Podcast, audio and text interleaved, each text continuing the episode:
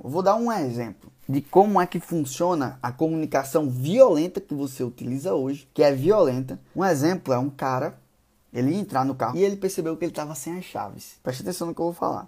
O carro estava estacionado aqui, aí tinha um bequinho e um poste. E aí o cara estava procurando lá embaixo do do, do poste, a chave dele. E aí chegou os policiais achando estranho aquele movimento. E fez assim: Ei, tá procurando o que aí? Aí o cara disse: Eu tô procurando minha chave. Você acha que perdeu ela por onde? Ele disse: Eu acho que eu perdi ela perto do carro. Aí o policial fez assim: Pô, mas por que tu tá procurando aqui? Ele disse: porque aqui tem luz, lá tá escuro. Então, na maioria das vezes, quando você tá comunicando, você tá procurando a solução no lugar errado, onde você acha que tem luz.